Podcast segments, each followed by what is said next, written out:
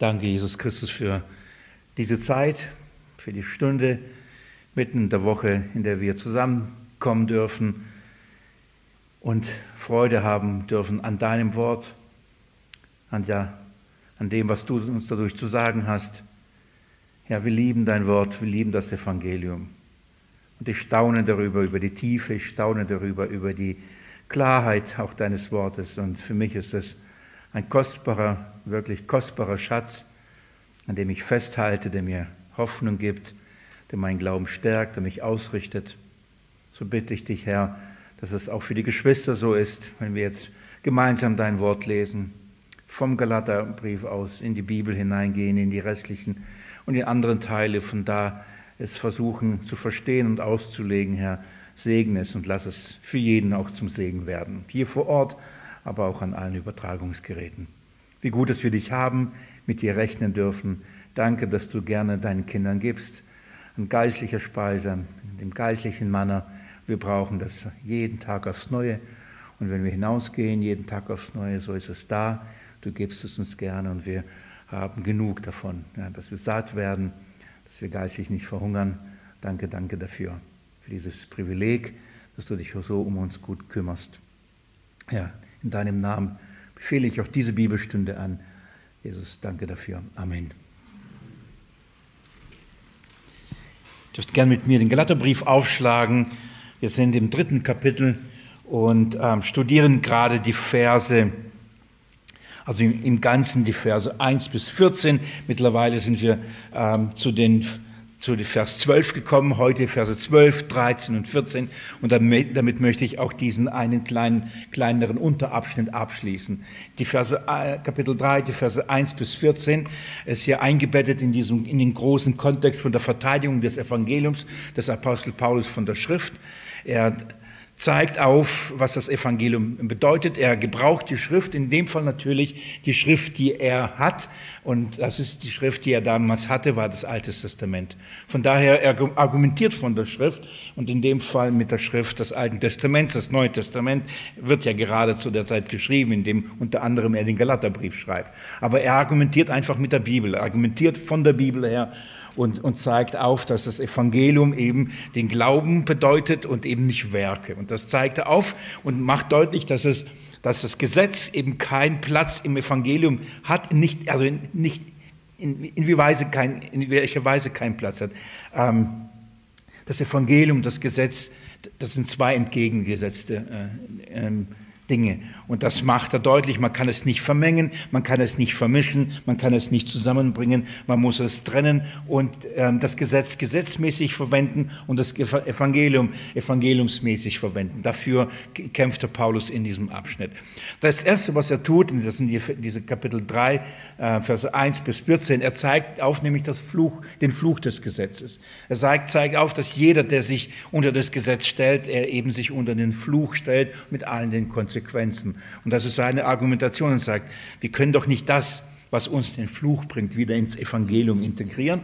Das ist seine, seine Argumentation. Und dann ab, ab Vers 15 geht es weiter und das ist dann, was wir dann im fortschreitenden Studium uns anschauen äh, werden. Er geht dann der Frage natürlich nach, was ist aber die Funktion dann vom Gesetz? Denn wenn wir nicht mehr unter dem Gesetz sind, wenn wir das Gesetz auch nicht integrieren können und dürfen, dann stellt sich automatisch die Frage und er hört sie alle schreien, ja, was, was soll denn das Gesetz? Warum hat Gott das Gesetz gegeben? Und was ist mit dem Gesetz? Und das ist doch von Gott und, und, und, das ist doch wichtig und all die Argumente, er kennt sie alle wirklich sehr. Ich vermute, sein, sein halbes Leben hat es damit äh, verbracht, immer wieder diese Argumente ähm, aufzugreifen und sie zu entkräften.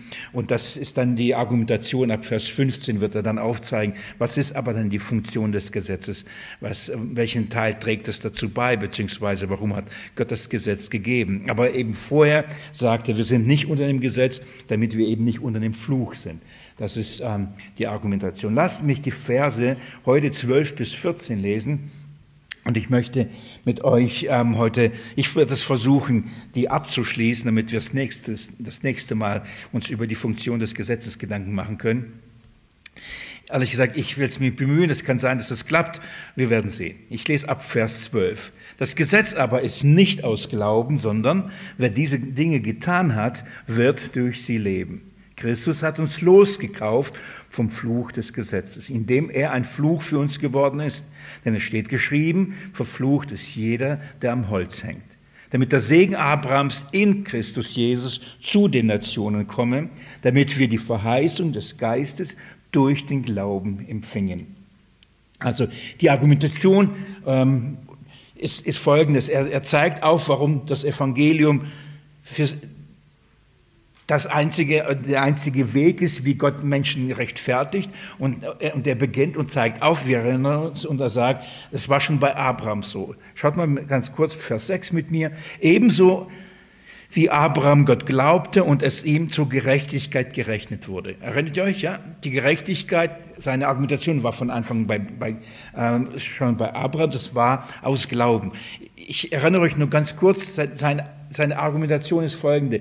Gott hat schon Abraham durch Glauben die Gerechtigkeit zugerechnet. Wichtig ist hier zugerechnet. Abraham hat die Gerechtigkeit geschenkt bekommen. Man, man, kann die Gerechtigkeit, die von Gott gilt, sich nicht erarbeiten. Das ist, das ist der, die Stoßrichtung, das ist wichtig. Man kann nichts tun, man, kommt, man kann aus eigenen Werken, aus eigener Leistung nicht an den Punkt kommen, wo man sagt, ich kann, ja, ich kriege jetzt die Gerechtigkeit, die von Gott gilt. Und darum ist die, das Erste, was Paulus sagt, die Gerechtigkeit muss einem zugerechnet werden, zugeschrieben werden. Es muss einem geschenkt werden. Und das schließt aus, dass du irgendwas dazu beitragen kannst. Entweder wird es dir gegeben, zugesprochen, zugerechnet oder eben nicht. Und das ist das Erste. Also äh, er sagt, die Gerechtigkeit kommt aus Zurechnung. Und zwar wie? Durch den Glauben. Dann geht er weiter und, und, und sagt diese wirklich wichtigen, sehr klaren und eindeutigen Aussagen, drei in, insgesamt. Er sagt, das Erste ist, ähm, Vers 10, denn alle, die unter dem Gesetz oder ausgesetzt werken, sind diesen unter dem Fluch. Allein das entkräftet und zeigt auf Unmöglichkeit, Evangelium und das Gesetz zu verbinden. Warum? Wir können nichts, was uns den Fluch bringt, in das Gesetz integrieren. Wir dürfen es nicht. Das ist seine erste Aussage. Die zweite Aussage ist dann in Vers 11. Dann sagt er, dass aber durchs Gesetz niemand vor Gott gerechtfertigt wird, ist offenbar. Das zweite ist, niemand kann aus Gesetz gerechtfertigt. Also das Gesetz bringt nicht, nicht nur den Fluch, sondern das nächste, es kann auch niemand. Das ist eine klare Aussage der Schrift. Jeder, der etwas anderes sagt, etwas tut, der muss entweder das hier verdrehen oder das leugnen oder das anders predigen oder ist nach meinem nach meiner Überzeugung ist er dann gegen die Schrift. Denn hier sagt die Schrift ausdrücklich und klar, dass aber durchs Gesetz niemand, kein einziger vor Gott gerechtfertigt wird. Die Begründung ist natürlich warum? Weil es von Anfang an schon immer aus Glauben war. Und wir haben uns diese Stelle aus Habakuk angeschaut. Der Gerechte wird aus Glauben leben. Nicht aus Haggai. Das war meine Lektion, jetzt habe ich es gelernt. Aus Habakuk, der Gerechte wird aus Glauben leben. Also so entfaltet er den Gedanken und, und, und zeigt immer wieder, nein, kein Gesetz, immer wieder Glaube, Glaube. Und das ist etwas, was immer und immer wieder die Schrift und selbst das Gesetz bezeugt hat. Und das führt uns zu Vers 12. Und dann steigen wir hier jetzt mit hinein. Das war so ein kurzer Abholen ähm, vom Kontext, vom Gedankengang, was wir bis jetzt angeschaut haben. Schauen wir uns Vers 12. Das Gesetz aber ist nicht aus Glauben. Das ist eine Aussage, die die für mich mit die durchschlagendste, die, die von der Argumentation die, die kräftigste, für, für manchen sogar überraschendste. Und, und ich äh, muss ich sagen, viele Jahre wahrscheinlich nicht gelesene. Aber es ist so offensichtlich und so auch brisant, diese Aussage, das Gesetz aber ist nicht aus Glauben. So, wir werden aus Glauben rechtfertigt. Okay, ich, ich denke, das werden die meisten bezeugen. Egal welcher Richtung man auch angelangt, welcher Konfession und Domination, Glaubensgemeinschaft. Ich denke, dass die meisten sagen würden, ja, aus Glauben werden wir gerechtfertigt. Aber dann kommen halt noch Dinge hinzu. Und, ähm, und Paulus sagt aber, das Gesetz ist nicht aus Glauben. Ähm, anders ausgedrückt, das Gesetz hat nichts mit dem Glauben zu tun. Das ist, ist, das ist, eine, das ist etwas anderes. Warum? Das Gesetz hat äh, etwas mit dem Tun zu tun. Er sagt, wer diese Dinge getan hat, wird durch sie leben. Das ist Gesetz. So, das Gesetz ist nicht aus Glauben, sondern wer diese Dinge getan hat.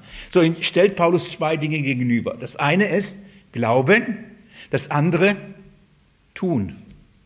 Da sind die zwei entgegengesetzte Dinge.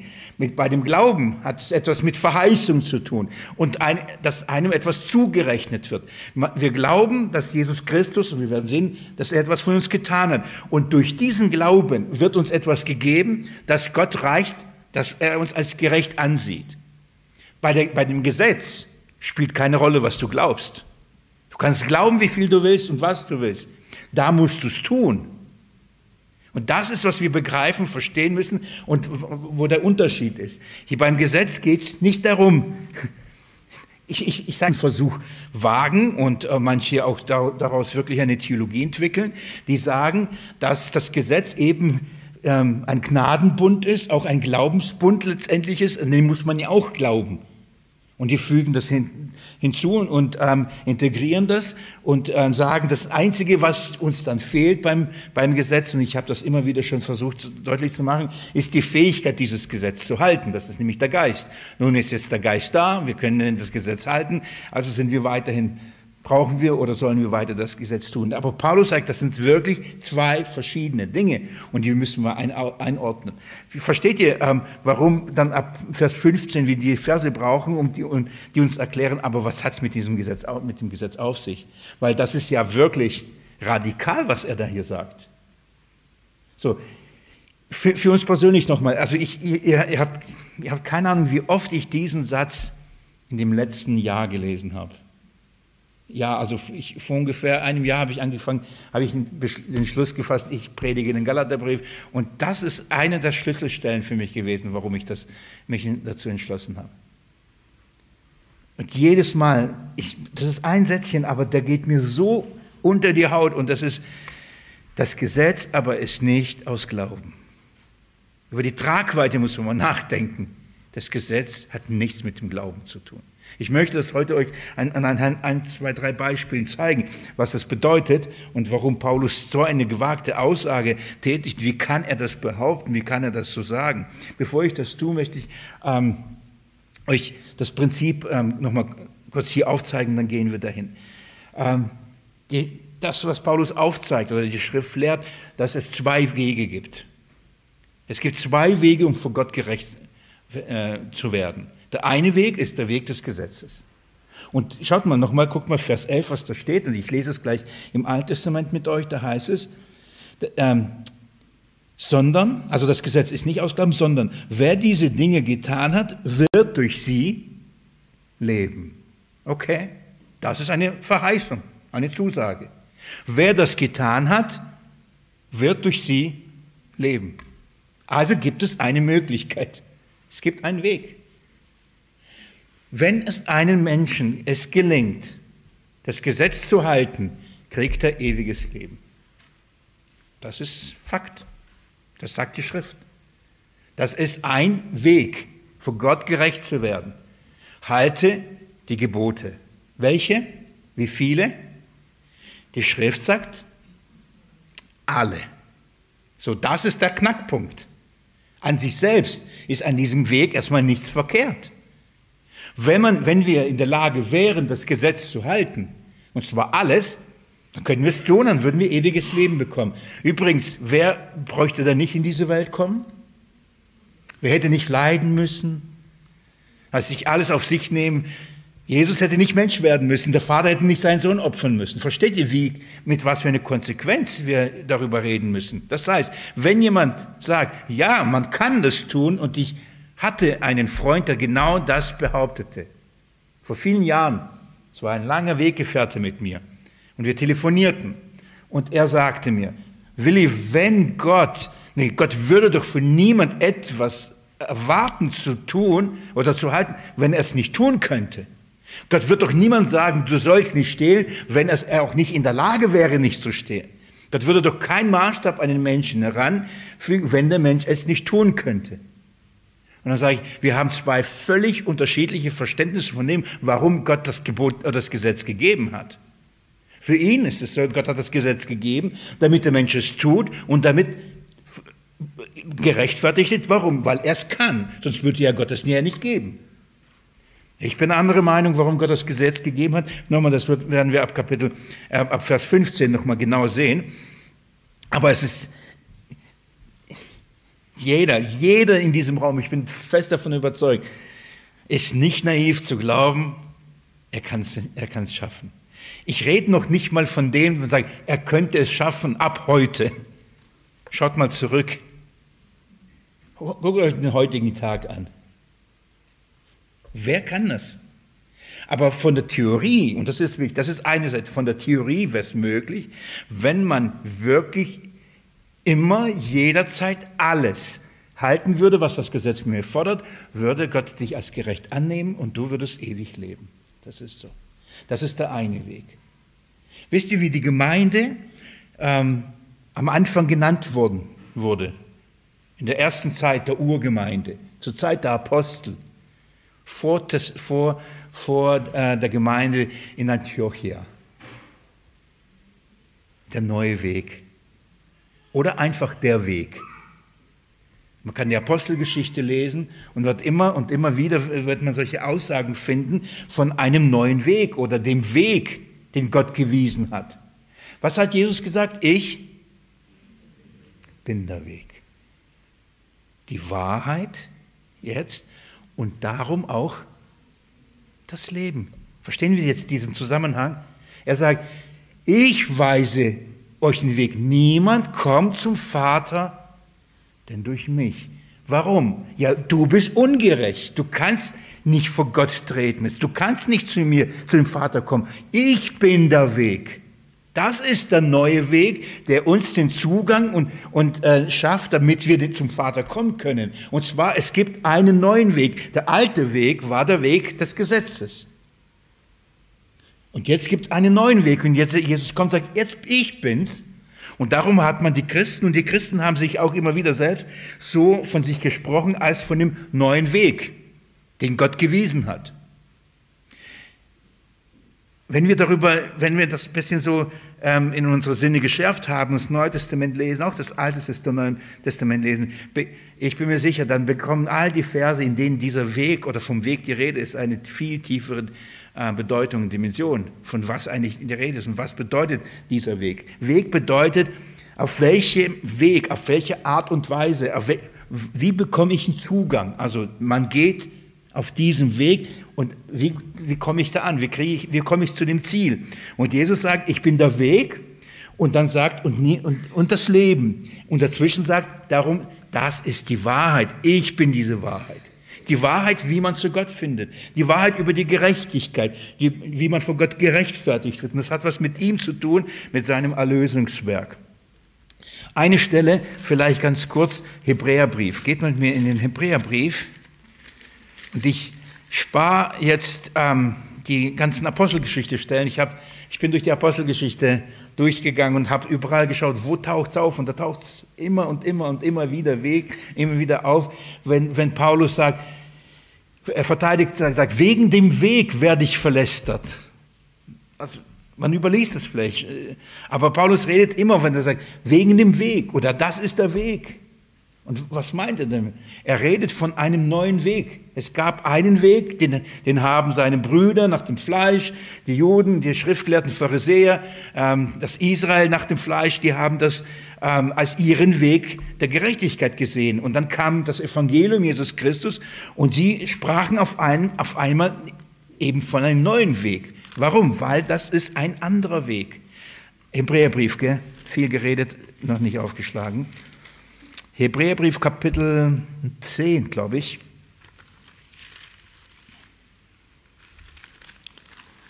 Ich sage es euch gleich, das ist bei mir rechts. Ja, 10 ab Vers 19. Da heißt, vom Kontext Hebräerbrief ist uns bekannt, oder? Da sind wir wieder in dieser Argumentation. Nicht zurückkehren zu Schatten und Bildern, zu, zu dem, äh, sondern bleiben bei dem, bei dem Besseren, bei dem neuen Bund, bei dem neuen Opfer, bei dem neuen Tempel, bei, bei dem neuen Hohepriester. Nicht uns zurückwenden zu dem Alten. Und darum sagt er, Kapitel 10, Vers 19, der hebräische Schreiber, da wir nun, Brüder, durch das Blut Jesu Freimütigkeit haben zum Eintritt in das Heiligtum, den er uns eröffnet hat, als einen neuen und lebendigen Weg durch den Vorhang. Das ist durch sein Fleisch, das heißt durch das, was er getan hat, durch sein Sündopfer. Hat er uns was geschaffen? Einen neuen und übrigens einen lebendigen Weg. So, es ist ein neuer Weg, es ist ein neuer Zugang zu Gott. Und das ist, was die Schrift so deutlich macht und warum Paulus so kämpft. Er sagt, es gibt zwei Wege. Der eine, okay, wenn ihr das tut, werdet ihr leben. Das, der andere ist, wenn ihr glaubt, dann werdet ihr leben. Jetzt sage ich, entscheide du, was, was ist realistischer? Was glaubt ihr, was ist wahrscheinlicher? Was ist unmöglich und was ist eben möglich gemacht worden? Es ist eben der neue Weg. Und der neue Weg in, in dieser Weise ist der Weg des Glaubens und nicht der Weg des Tuns. Wenn Paulus das hier zitiert und sagt, sondern wer diese Dinge getan hat, wird durch sie leben, dann ist es ein Zitat aus dem Gesetz. Und ich möchte euch ein, zwei, drei Beispiele zeigen. Zuerst mal zeigen, wo er das hat. Und dann möchte ich an zwei anderen Beispielen aufzeigen, was damit ähm, gemeint ist. Geht mit mir ins dritte Buch Mose ganz kurz. Lasst uns diesen Gedanken mal nachforschen. Wie wie argumentiert die Schrift vor allem? Wie kommt Paulus dazu, so eine Aussage zu tätigen? Und wie belegt er das eben mit der Schrift? In 3. Mose, Kapitel 18, 3. Mose, Kapitel 18, finden wir die Stelle, in, in der die Paulus gebraucht und das zitiert. Das ist übrigens Vers 5 am Ende. Und ich, bevor ich nur den das Ende von dem Vers lese, lese ich euch ab Vers 1, Kapitel 18, 3. Mose, ab Vers 1. 3. Mose ist euch bekannt, gell? Nicht das Lieblingsbuch im Alten Testament von den meisten Lesern der Schrift. Neulich wieder eine Frau sagt, Willi, ich bin gerade dabei, die Bibel wieder durchzulesen und ich hänge im dritten Buch Mose. Und ich sage, weißt du, was da geht? Ja. Du musst dir das nicht alles merken. Du musst dir nicht alles merken, was du tun musst, wie viel das alles. Du musst nur begreifen, das hat alles Jesus für dich getan. Und jetzt lies es nochmal, damit du Freude dran hast. Ich lese ab Vers 1. Und der Herr redete zu Mose, rede zu den Söhnen Israels und sage zu ihnen, ich bin der Herr, euer Gott nach der Weise des Landes Ägyptens, in dem ihr gewohnt habt, sollt ihr nicht tun. Und nach der Weise des Landes Kana, wohin ich euch, hin, äh, äh, euch bringe, sollt ihr nicht tun. Und in ihren Ordnungen sollt ihr nicht leben. Also, so das erstmal die Erinnerung. Ich habe euch aus Ägypten äh, geholt. Ihr habt ein Leben kennengelernt, Praktiken, Götzendienst, Macht es nicht, macht es, lebt nicht, tut es nicht. Nicht nur findet bitte das nicht gut. Nicht bitte ähm, seht es, dass es böse ist, erkennt doch, dass es schlecht ist. Die Anweisung ist ganz klar, tut's nicht. Ob du es verstehst oder nicht, ob du es glaubst oder nicht, ob du es vermisst oder nicht, ob es dir gefällt oder nicht, spielt keine Rolle. Die Schrift sagt, mach's einfach nicht. Das Gesetz sagt, tu es nicht. Mach nicht das Gleiche, was, was die Ägypter tun.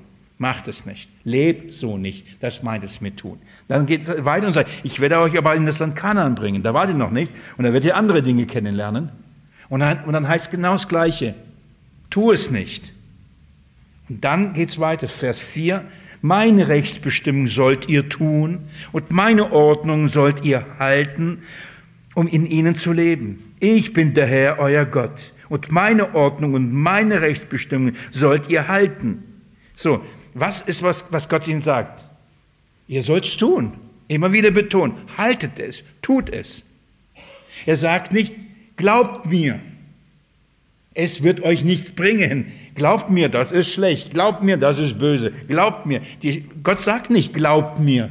Er sagt einfach, tut's.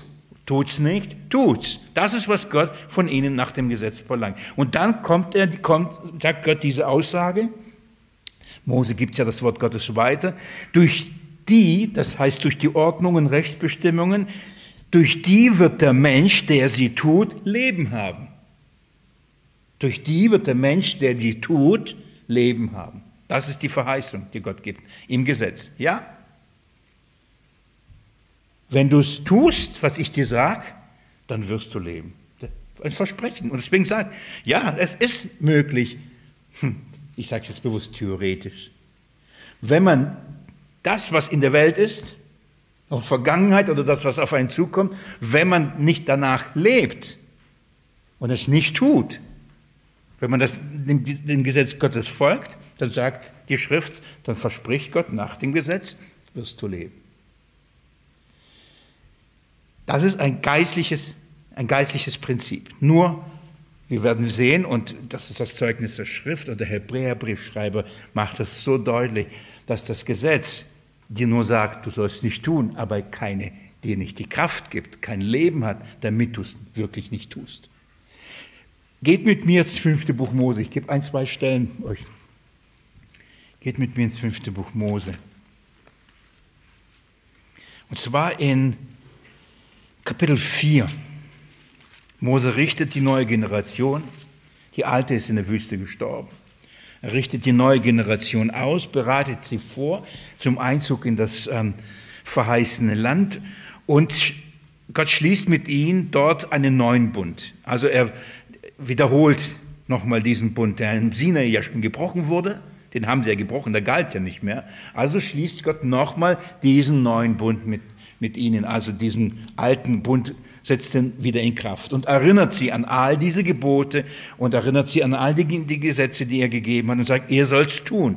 In Kapitel 4, schaut mal, er beginnt so, und nun Israel, höre auf die Ordnungen und die Rechtsbestimmungen, die ich euch heute zu tun lehre.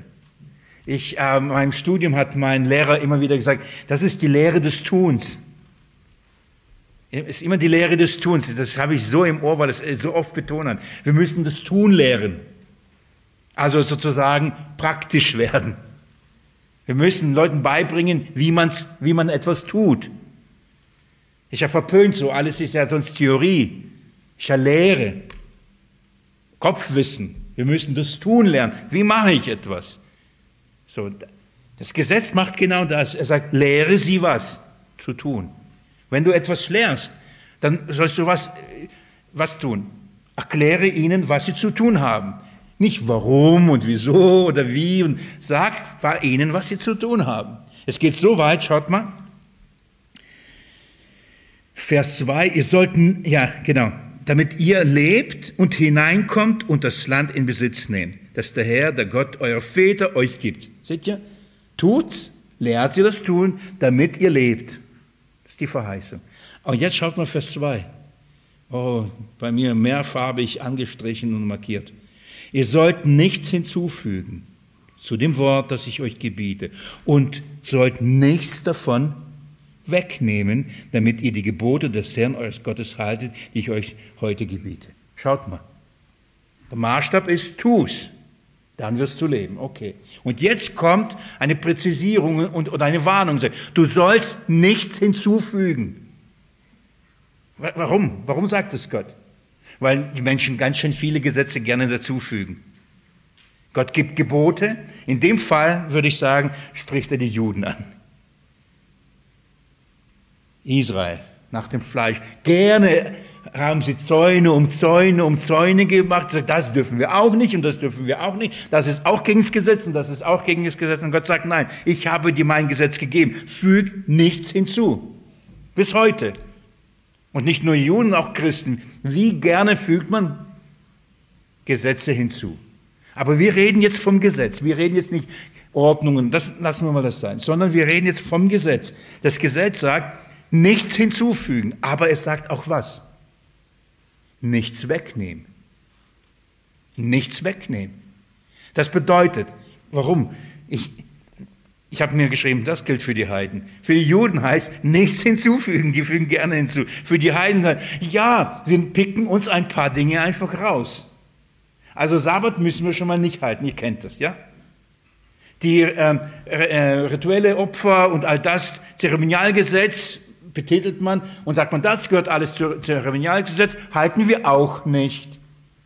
Das halten wir auch nicht, das ist ja schon erfüllt. Aber das müssen wir halten. Und was hat Gott gesagt? Ich gebe euch das Gesetz. Tut nichts hinzu und tut's bitte auch nichts weg. Ihr könnt nicht anfangen, da euch was rauszupicken und sagen, das gilt oder das gilt uns nicht. Das ist, wenn ihr das tut, nicht irgendetwas tut von dem, ja Gott, guck mal, wir haben ja das gemacht. Ja, aber das habt ihr nicht gemacht. Ja, aber wir dachten nicht, dass es uns gilt. Alles. Alles, was ich euch heute gebiete, haltet, tut, dann wird ihr leben. Das ist die Verheißung. Wehe, ihr tut etwas hinzu und ihr tut etwas weg, dann ist die Grundlage für Leben auch weg. Versteht ihr, warum? Das ist eine Unmöglichkeit. Alle sind dieser diese Sünde schuldig geworden. Ich liebe die Offenbarung und am Ende, nicht in der Offenbarung, am Ende der Bibel steht, genau, stehen die gleichen Worte. Weh dem, der etwas zu diesen Worten hinzufügt oder etwas wegnimmt. Das heißt, es gilt nicht nur für das Gesetz, genauso gilt es auch für das Evangelium des Christus. Wenn wir etwas da wegnehmen und etwas hinzufügen, keine Grundlage für Leben, dann ist ein falsches Evangelium. In dem Fall ein falsches Gesetz. In dem Fall ein falsches Evangelium. Auf beiden Seiten steht das. Fügt nicht hinzu, tut nichts, nichts weg. Auf dieser Grundlage. Also, jetzt spricht er und sagt, die sollen, sie sollen das tun. Vers 6 heißt, so bewahrt und tut sie. Ich werde jetzt nicht einzeln vorlesen. Und jetzt geht man mit mir Vers 9. Ich möchte auf etwas Wichtiges kommen. Nur hüte dich und hüte deine Seele sehr, dass du Dinge nicht vergisst. Okay? Die deine Augen gesehen und, und so weiter. Und dann heißt das in, in, in, in weiter, ähm, ich lese vielleicht, und dass sie nicht aus deinem Herzen schwinden alle Tage deines Lebens. Und, und tu sie deines Kindes und deines Kindeskindern kund. Also schärf sie ein. Warum diese Warnung? Vergiss es nicht. Warum dieser Auftrag? Schärfst den Kindern ein. Ich darf ich sagen, bläu es ihnen ein. Wisst ihr, was das Problem ist? Weil wir vergesslich sind. Weil wir das alles sehr vergessen. Das ist jetzt noch kein, keine Überraschung. Der, der Punkt ist aber, wenn wir es vergessen, dann sind wir verloren. Das heißt, es liegt an dir. Wenn du es vergisst, dann wirst du es nicht tun. Du sollst es ja nicht vergessen, denn wenn du es vergisst, was ich will, wenn du eins von den Geboten nur vergisst, oder wenn du vergisst, was ich geboten habe, nicht geboten habe, und du etwas hinzufügst, vergiss nicht, was ich dir gesagt habe. Denn wenn du etwas hinzufügst oder wegnimmst, dann war es mit dem Leben.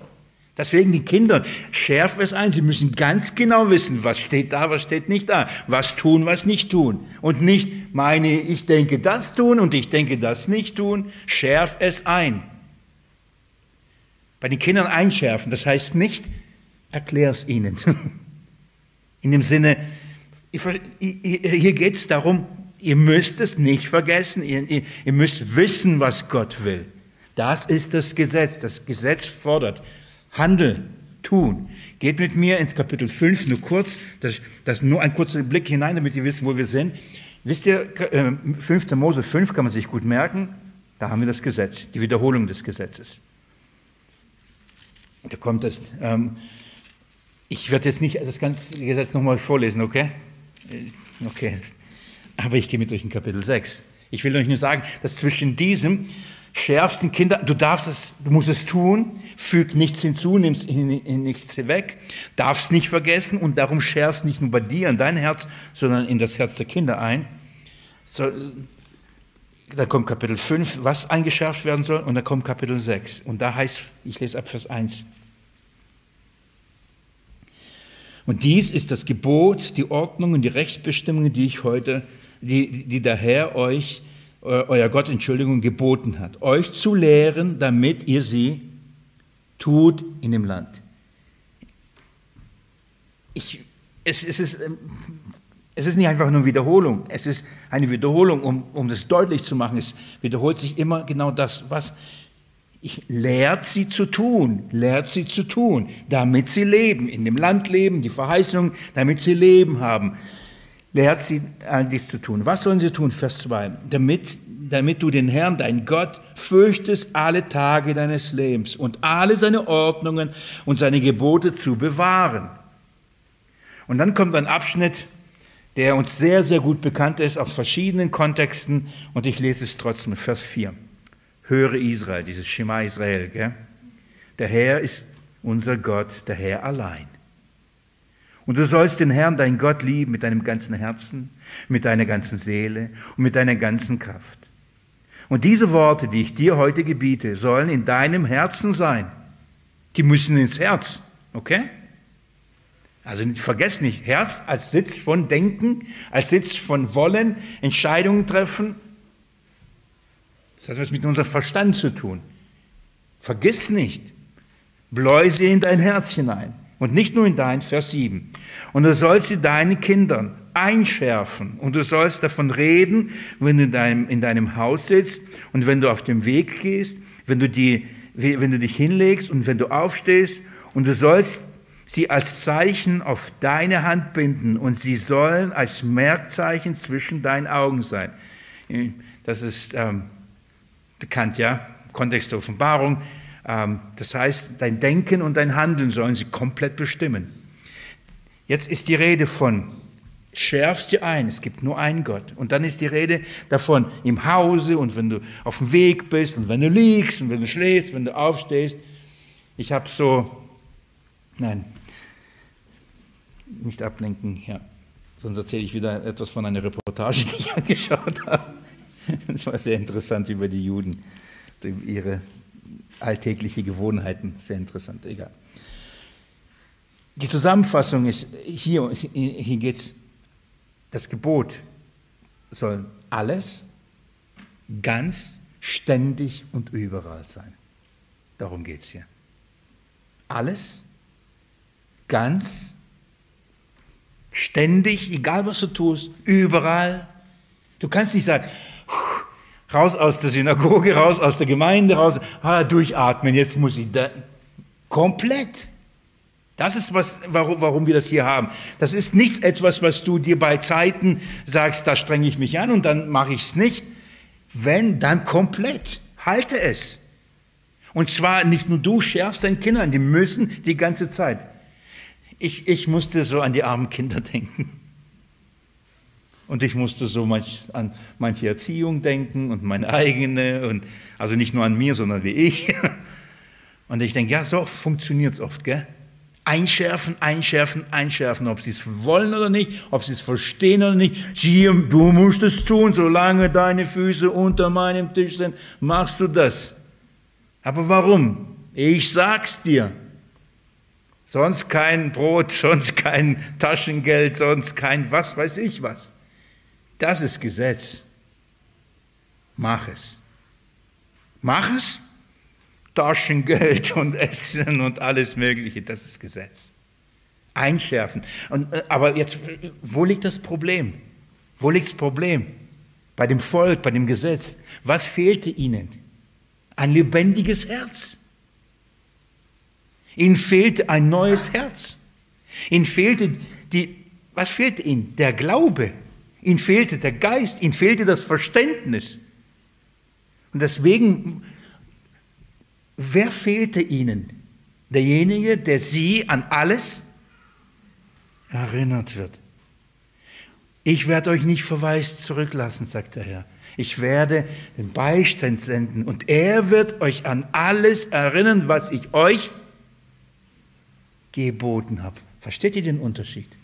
Das Gesetz ist, du bist selbst dafür verantwortlich. Du. Entweder du weißt es, du behältst es, du merkst es, du vergisst nicht und du handelst danach. Du bist auf dich angewiesen. Das Gesetz steht da, du kennst die Wahrheit, du bist dafür verantwortlich. Wenn du es machst, Segen. Wenn du es nicht machst, Fluch. Das ist das Gesetz. Aber der neue Bund, verstehen wir, warum sagt Jesus, warum der Hebräerbriefschreiber davon spricht, dass in Jesus wir einen besseren Bund bekommen. Mit besseren Verheißungen. Weil wir sind vergesslich. Und er sagt, aber ich werde dich erinnern. Wie? Durch meinen Geist. Ich werde dir sagen, was du tun musst. Ich werde dir helfen. Ich werde dich daran erinnern, ich werde dir zeigen und ich werde sogar dir die Kraft geben. Ich werde sogar dein Denken verändern, damit du diese Dinge nicht nur tun musst, willst, sondern, also, sondern willst, also in dem Sinne von liebst. Ich werde das tun. Na, wisst ihr, ähm, ich bin davon überzeugt, dass viele, viele das Gesetz lieben und es für richtig halten und es in ihrem Denken sagen, ja, so muss man leben. Das ist übrigens Römer 7. Das ist, was Paulus aufzeigt. Dass derjenige, der unter dem Gesetz ist, er will nach dem inneren Menschen, findet das Gesetz heilig, gerecht und gut. Und er findet in sich eine Gesetzmäßigkeit. Nach dem Denken sagt er, ich würde es gern tun, das Gute tun, aber er merkt, er kann es nicht. Das Problem ist welches? Das Problem ist nicht, dass ich das Gesetz gut finde oder nicht gut finde. Das Problem ist, tust du es oder tust du es nicht? Du kannst das Gesetz toll finden, wenn du eins über, äh, du brichst, fliegst du durch. Du kannst das Gesetz hassen und nur zwei Dinge brechen oder auch nur eins und du fliegst auch durch. Spielt keine Rolle, ob du es gut findest, nicht gut findest, richtig, nicht richtig, ethisch, nicht ethisch, moralisch, nicht moralisch. Das, wenn du es nicht tust, dann war es das. Das ist, was das Gesetz, Gesetzesmaßstab ist. Aber wenn du es tust, okay, dann mach's. Immer wieder macht es uns das Gesetz selbst und den Maßstab und sagt, es ist die Lehre des Tuns. Es ist nicht die Lehre des Glaubens. Das Gesetz lehrt nicht Glauben. Das Gesetz lehrt tun. Das Gesetz in dem Sinne von den Anordnungen, Rechtsbestimmungen, die Gott gegeben hat, die sie tun sollen. Das Gesetz als Ganzes, nämlich als Altes Testament, lehrt sehr wohl Glauben. Deswegen zitiert ja Paulus permanent und sagt, Abraham aber glaubte. Da sind zwei entgegengesetzte Dinge. Darf ich euch etwas, ähm, das noch an ein, zwei Stellen vertiefen und euch bitten, mit mir einmal in den Römerbrief zu gehen?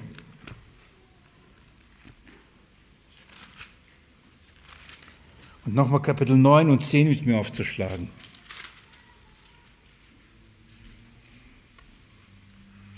Darf ich euch noch einmal bemühen, den Gedankengang aufzugreifen, damit ihr merkt, dass wir von den gleichen Dingen hier reden. Bis dahin hat Paulus das Evangelium entfaltet im Römerbrief und hat versprochen und erklärt, Lukas ist gerade dabei, in der Predigtreihe deutlich zu machen, dass Gott zu seinem Wort steht. Und in seinem Wort und seine Verheißung ist unsere Rettung gewiss. Nichts kann uns scheiden von der Liebe Gottes, richtig? So. Dann kommt sofort der Einwand aber. Ja, aber was ist mit dem Israel? So, Gott hat sie doch verstoßen. Und Paulus greift diesen Gedanken auf und sagt, Gottes Wort ist unfehlbar. Gott ändert sein Wort nicht. Und seine Argumentation ist eine Erklärung. Nein, Gott hat sein Volk nicht verstoßen. Wenn er sagt, wenn er eine Verheißung gegeben hat, ändert er sie nicht. Und er sagt, das Problem ist, ihr habt ein falsches Verständnis von Israel.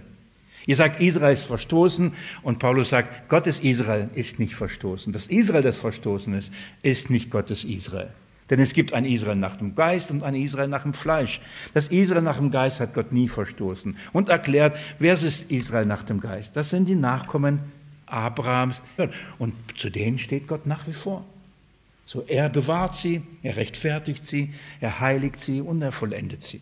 Er baut diesen Gedanken auf und zeigt, und in diesem Zusammenhang redet er und sagt, Kapitel 9, Vers 30, und ich lese das noch einmal.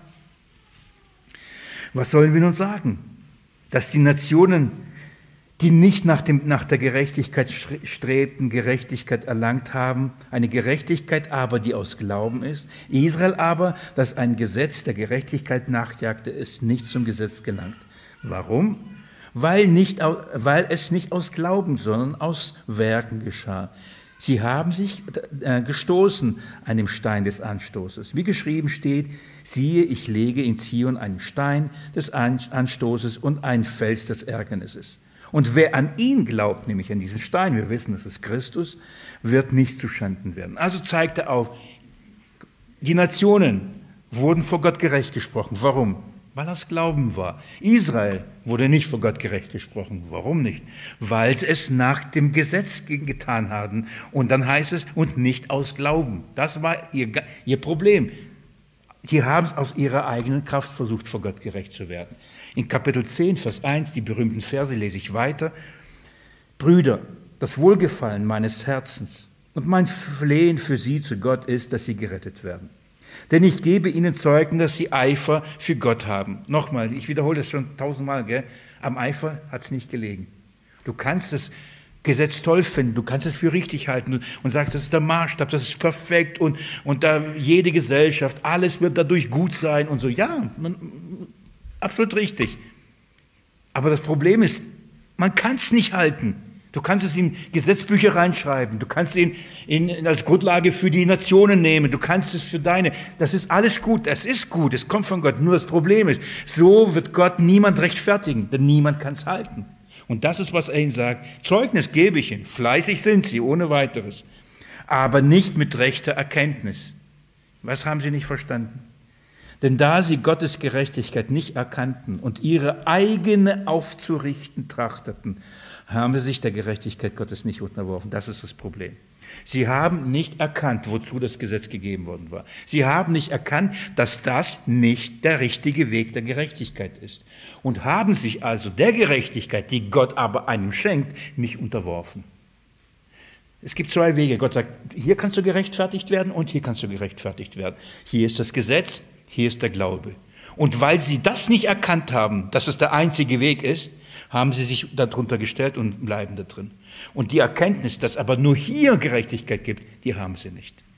Und das ist das Problem, sagt Paulus. Sie erkennen nicht, dass Gott einen neuen Weg der Gerechtigkeit aufgemacht hat. Und jetzt Vers 4.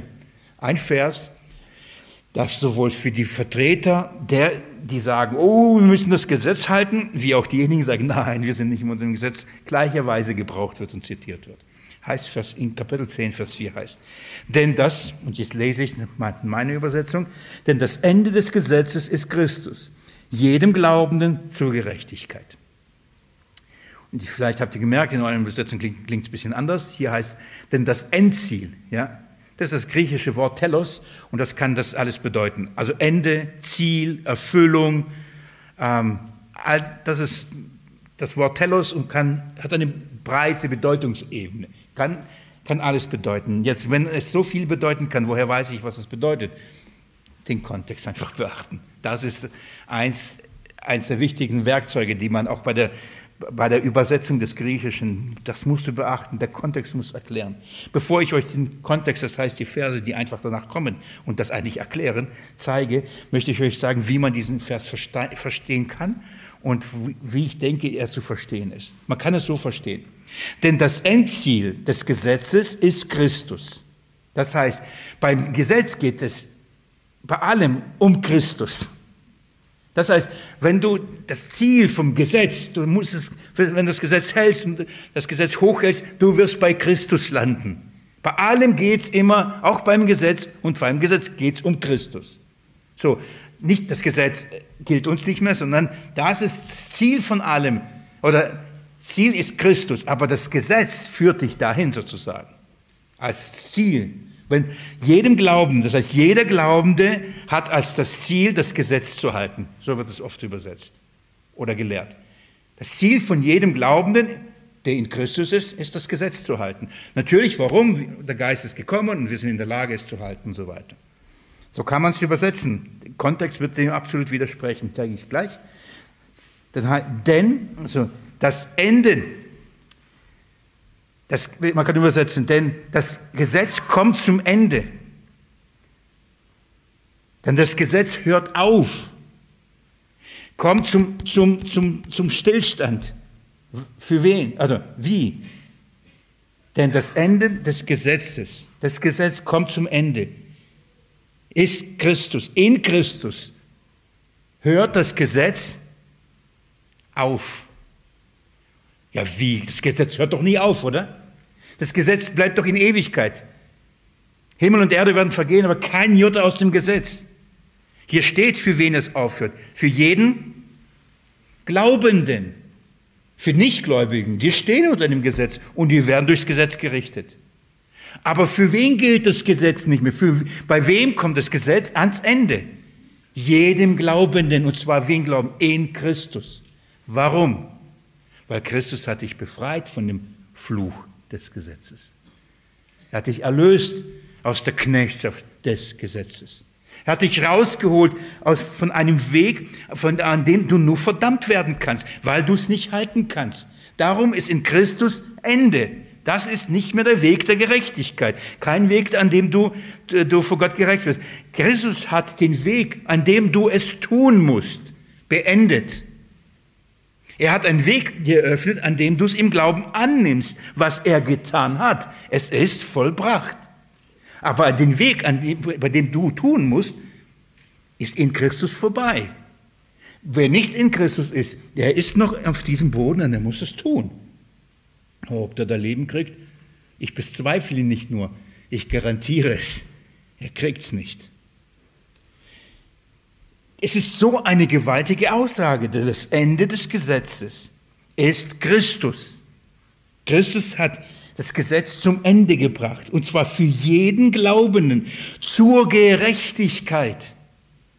Das ist es, zur Gerechtigkeit.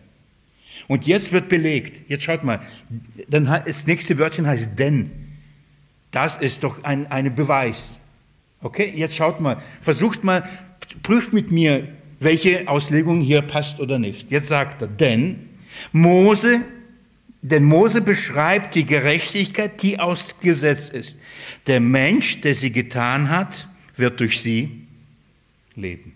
Merkt ihr, das ist das gleiche Zitat. Mose beschreibt die Gerechtigkeit, die aus dem Gesetz ist. Welche Gerechtigkeit aus dem Gesetz? Paulus zitiert wieder, der es getan hat, wird durch sie leben. Das ist die Gerechtigkeit durch Mose, durchs Gesetz. Mit Jesus aber hört dieser Weg der Gerechtigkeit auf. Und Vers 6 sagt er, die Gerechtigkeit aus Glauben aber sagt, schaut mal, zwei verschiedene Dinge. Mose sagt, tu's. Die Gerechtigkeit aus, äh, Jesus sagt, Glaube. Zwei verschiedene Wege.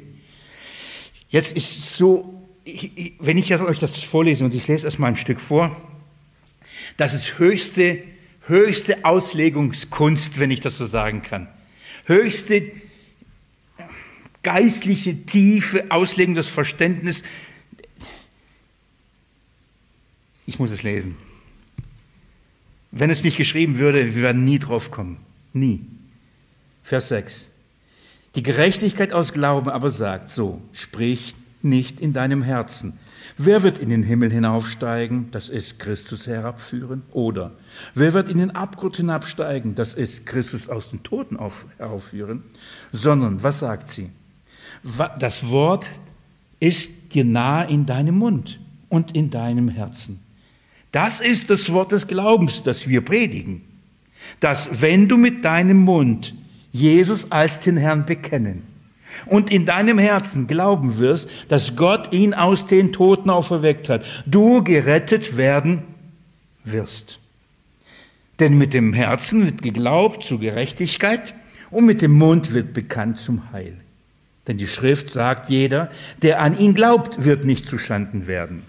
Denn es ist kein Unterschied zwischen Jude und Grieche. Denn, denn er ist Herr über alle und er ist reich für alle, die ihn anrufen. Denn jeder, der den Namen des Herrn anrufen wird, wird gerettet werden. Wisst ihr, warum ich sage, das ist tiefe Auslegungskunst? Kunst ist vielleicht ein falscher Begriff, weil Paulus zitiert hier 5. Mose 30.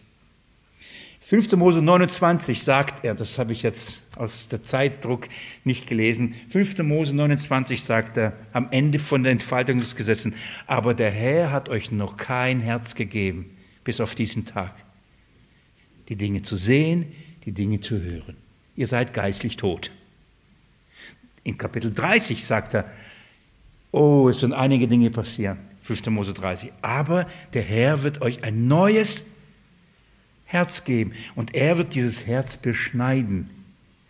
Warum? Damit ihr die Dinge seht und hört. Und in diesem Zusammenhang sagt Mose, sage nicht, es ist zu wunderbar. Und dann heißt, sage nicht, wer wird in den Himmel hinaufsteigen und sage nicht, wer wird in den Abgrund gehen. Das ist, steht in 5. Mose 30, könnt ihr gerne nachlesen. Und jetzt macht Paulus, er liest vor und sagt, Wer wird in den Himmel hinaufsteigen? Und dann kommentiert er, sagt, das ist Christus herabführen. Als ich das gelesen habe, habe ich nicht gerade daran gedacht. Der Apostel Paulus sagt, hier wird uns die Gerechtigkeit in 5. Mose 30 erklärt. Was bedeutet das? Es ist nichts, was du nicht tun, es ist nichts Unmögliches. Die Gerechtigkeit aus, nach dem Gesetz, du musst es tun. Es ist unmöglich. Die Gerechtigkeit aus Glauben ist aber etwas, was absolut möglich ist. Warum? Es verlangt von dir nichts. Wer von euch kann in den Himmel und Jesus holen? Sagt Jesus, bitte komm, hilf. Wer kann in den Tod und, äh, und Jesus aus den Toten auferstehen lassen? Wer von uns? Niemand. Paulus und die Schrift sagt, ich werde von euch nichts Unmögliches erwarten. Sondern wisst ihr, was, ich, was, was das bedeutet? Es wird in deinem Herzen sein. Und das, was, wenn es in deinem Herzen ist, wird es auf deinen Lippen sein, in deinem Mund. Es ist so einfach, wird es sein. Warum wird es einfach sein? Wenn du sagst, ich glaube, dass Jesus aus den Toten auferweckt ist, dann wirst du gerettet werden. So einfach ist das. So einfach. Wenn es in deinem Herzen ist, dann bist du vor Gott gerecht gesprochen, dann bist du gerettet. Denn wer den Herrn anruft, das ist mit dem Mund, Herr, rette mich, ich glaube an Jesus Christus, sagt die Schrift, bist du gerechtfertigt. Paulus macht deutlich, die Gerechtigkeit aus dem Gesetz ist, du musst es tun. Und er sagt, das ist unmöglich, dass ich es tue. Und er sagt, aber die Gerechtigkeit aus Glauben ist etwas anderes. Es hat was mit, nicht mit dem, was du tust, sondern mit dem, was du glaubst und was du sagst. Da sind zwei verschiedene Dinge. In dem, was du glaubst was in deinem Herzen ist. Und nochmal, das, was im Herzen ist, das reden wir. Denn aus den Tiefen unseres Herzens kommt das alles hinaus. Dem, das, das sind die zwei Wege. Ich schließe so und ich erinnere euch, nein, ich erinnere nicht, ich, ich bitte mit, mit mir noch eine Stelle aufzuschlagen. Und wir haben tatsächlich nur noch Vers 12 geschafft. Ähm, Matthäus Evangelium, Kapitel 19. Ein, ein, ein Bericht über den reich, sogenannten reichen Jüngling, kennt ihr alle, oder? Schaut mal, der übrigens auch gerne verwendet wird, um zu sagen, nein, Jesus hatte gelehrt, dass man das Gesetz halten muss. Ja. Schau mal, wie Jesus das Gesetz verwendet und was Jesus gesagt hat. Matthäus 19, damit schließe ich ab. 19, ab Vers 16. Und siehe einer, trat herbei und sprach zu ihm, Lehrer, was soll ich Gutes tun, damit ich ewiges Leben habe? Okay? Das ist die Frage. Was will er? Ewiges Leben. Das ist das Thema. Wie bekomme ich Leben? Leben aus Gott. Ewiges Leben. Er sehnte sich nach ewiges Leben. Und was wollte er wissen? Was muss ich tun? Wenn ich euch frage, was sollt ihr tun? Was muss man tun, um ewiges Leben zu haben? Was sagt die Schrift? Halt das Gesetz. Halt das Gesetz. Wir sagen, muss glauben. Ja, danke schön. Dann sagt Jesus, es ist Gottes Werk, dass ihr an ihn glaubt. Johannes Kapitel 6. Was sollen wir tun? sagen sie zu Jesus und sagt, es ist Gott Werk, dass ihr an den glaubt, den er gesandt hat. Ihr könnt nichts tun. Wenn jemand sagt, was soll ich tun, dann habt ihr eine Antwort. Nicht glauben, sondern Halsgesetz. Und wenn er sagt, aber das kann ich nicht, sagt, willkommen im Club. Verstanden? Oh, tun, unmöglich, richtig? Das ist das Gesetz gesetzmäßig verwenden. Wenn, es, wenn jemand fragt, was muss man tun, dann sagt die Schrift, halte das Gesetz und du wirst leben. Lesen wir. Vers 17. Er aber sprach zu ihm, was fragst du mich äh, über das Gute? Einer ist der Gute. So, er sagt, guter Lehrer, guter Rabbi. Es gibt, man kann nur einen gut nennen. Was Jesus damit sagt, ist, hast du wirklich verstanden, wer ich bin? Denn nur, ist, nur einer ist gut, das ist Gott. Nennst du mich Gott? Also überleg dir, was du sagst. Fordert ihn heraus, darüber nachzudenken, mit wem er redet. Dann sagt er, wenn du aber ins Leben hineinkommen willst, und jetzt schaut mal, was Jesus sagt. So halte die Gebote. Oh, Jesus hat gelehrt, man muss doch das Gesetz halten. Schaut mal hier. Nein. Jesus hat gesagt, der wurde gefragt, was soll man tun? Jesus sagt, was man tun soll. Halte das Gesetz. Und dann kommt so ein, ja, was? Welches Gesetz? Was sagt Mose gesagt? Alles, alle, immer, überall, jederzeit. Er aber sprach, welche? so, hallo? Welche? Jesus aber sprach zum diese. Fangen wir mal an. Du sollst nicht töten, du sollst nicht Ehe brechen, du sollst nicht stehlen, du sollst nicht falsches Zeugnis geben. Ehre deinen Vater und die Mutter und du sollst deine Nächsten lieben wie dich selbst. Eine kleine Liste. Und was antwortete er? Jesus, unmöglich, das kann ich nicht. Nee, gell? Schaut mal, das ist ähm, Römer Kapitel 10. Sie haben Eifer, aber ohne Erkenntnis. Was sagt er? Der junge Mann spricht zu ihm, alles habe ich befolgt. Markus sagt, von Jugend auf an. Habe ich gemacht. Wo liegt das Problem? Jesus sagt Jesus, oder was fehlt mir noch? Okay? Also du denkst, du hast alles getan, dann schalten wir mal eine Stufe höher. Also Anspruch nochmal höher, okay. Das hat dir noch nicht geholfen zu überführen. Dann gucken, gehen wir mal weiter, sagt er. Jesus spricht zu ihm, wenn du vollkommen sein willst. Okay? Ah, okay, was muss ich tun, um vollkommen zu sein? Die Bibel sagt, äh, Jesus sagt, wenn ihr so lebt, dann werdet ihr vollkommen sein, Kinder Gottes sein, gell? So, das heißt der Anspruch, uh, vollkommen, vollkommen, nicht nur gut oder böse, vollkommen. Also sagt Jesus, willst du vollkommen werden? Wenn du vollkommen sein willst, so geh, so geh hin, verkaufe die, deine Habe und gibst den Erlös den Armen. Und du wirst einen Schatz im Himmel haben. Und komm und folge mir nach. Nur nebenbei, wirklich nur nebenbei, äh, man, bleib, man bleibt immer hängen, geh hin, verkauf alles, aber dass Jesus gesagt, folge mir nach, darüber reden die wenigsten. Darum geht's. Folgt mir nach. Meinen Weg, neuen Weg. Was macht Jesus? Zwei Dinge. Er sagt, er sagt, okay, du denkst, du hast alles gehalten. Du begreifst nicht, dass du es nicht tun kannst. Jetzt nimmt Jesus und zählt ihm äh, das Gesetz auf. Hilft dir immer noch nicht. Dann sagt Jesus, ich kenne dich. Ich, ich, ich werde dich da packen, wo, wo du es begreifst, dass du es nicht gehalten hast. Und das bei seinem Reichtum. Liebe den Nächsten wie dich selbst. Ja, habe ich getan. Dann gib doch alles, was du hast dem Nächsten. Wenn du dich selbst genauso liebst wie den Nächsten, gib's doch ab. Nee, lieber nicht. Hast du es wirklich getan? Versteht ihr? Jesus sagt nicht, okay, ich gebe dir noch ein Gebot und dann hast du es geschafft. Er, er überführt ihn und sagt, nein, hast du es nicht getan. Das ist, was Jesus hier macht. Er denkt, er muss es tun und Jesus sagt, nein, folg mir nach, folg mir nach. Die Jünger sind entsetzt, die denken, Junge, das ist doch ein perfekter Kandidat. Wenn nicht er, wer dann? Und wisst ihr, was die Antwort von Jesus ist? Ich kürze es ab, Vers, Vers 26. Jesus aber, sprach, äh, Jesus aber sah sie an und sprach zu ihnen, bei Menschen ist es unmöglich, bei Gott aber sind alle Dinge möglich. Wer kann dann hineinkommen in das ewige Leben, wenn nicht mal dieser Top-Kandidat hier es kann? Jesus sagt, niemand, bei Menschen unmöglich. Denn keiner kann das Gesetz tun. Ein Beispiel, schaut man, der geht traurig weg. Ja, warum geht er traurig weg? Er will nicht sein Geld den Armen geben. Von wegen, ich liebe den Nächsten. Nach 3. Mose übrigens. Tut's nicht. Keiner kann's. Selbst dieser Superkandidat, wo, wo alle gedacht haben, boah, das ist das fromm und, und Gesetz lieben, von Jugend auf so dabei. Wahrscheinlich ganz lange